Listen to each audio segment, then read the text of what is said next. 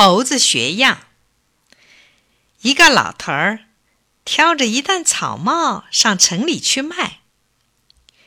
走到半路上，老头儿累了，放下担子，坐在大树底下休息，不知不觉睡着了。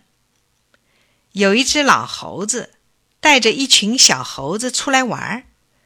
老猴子看见大树底下放着一担草帽，又看见一个老头儿戴着草帽。靠着大树在睡觉，就轻轻地走过去。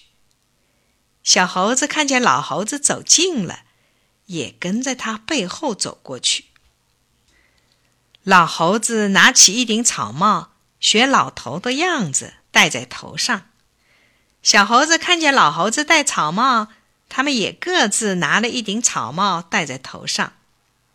老猴子戴着草帽爬上了大树。小猴子也戴着草帽，跟着爬上了大树。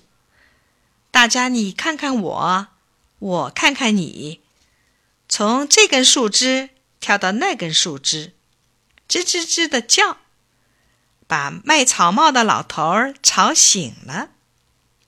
老头儿睁眼一看，哎呀，箩筐里一顶草帽也没有了。他立刻跳起来，东寻寻，西找找。不见草帽，也不见一个人。躲在大树上的猴子看见老头儿这样着急，显得格外高兴。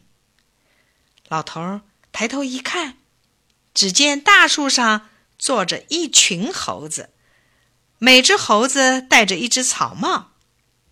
老头儿很生气，指着猴子们大声说：“你们这些顽皮的猴子！”赶快还我的草帽！猴子只是吱吱喳喳叫，跳来跳去，不肯把草帽还给他。老头儿更气了，指着猴子骂。猴子们看老头指手画脚的嚷嚷，也指手画脚的叫起来。老头儿气极了，一边晃拳头，一边跺脚说。你们再不还给我，我就把你们抓到城里关起来。猴子们也学老头的样子，晃着拳头，跺着脚，一边叫着。老头儿又气又急，脱下草帽，招起头皮想办法。猴子们也学老头儿的样子，脱下草帽，招起脑袋来。老头看见猴子又在学他的样，心里想：“有了，有了！”他把手里的草帽使劲往地上一摔，叹了口气说：“哎，真是把我气死了！真是把我气死了！”猴子们看见了，也学老头的样子，一个个把草帽使劲的摔了下来。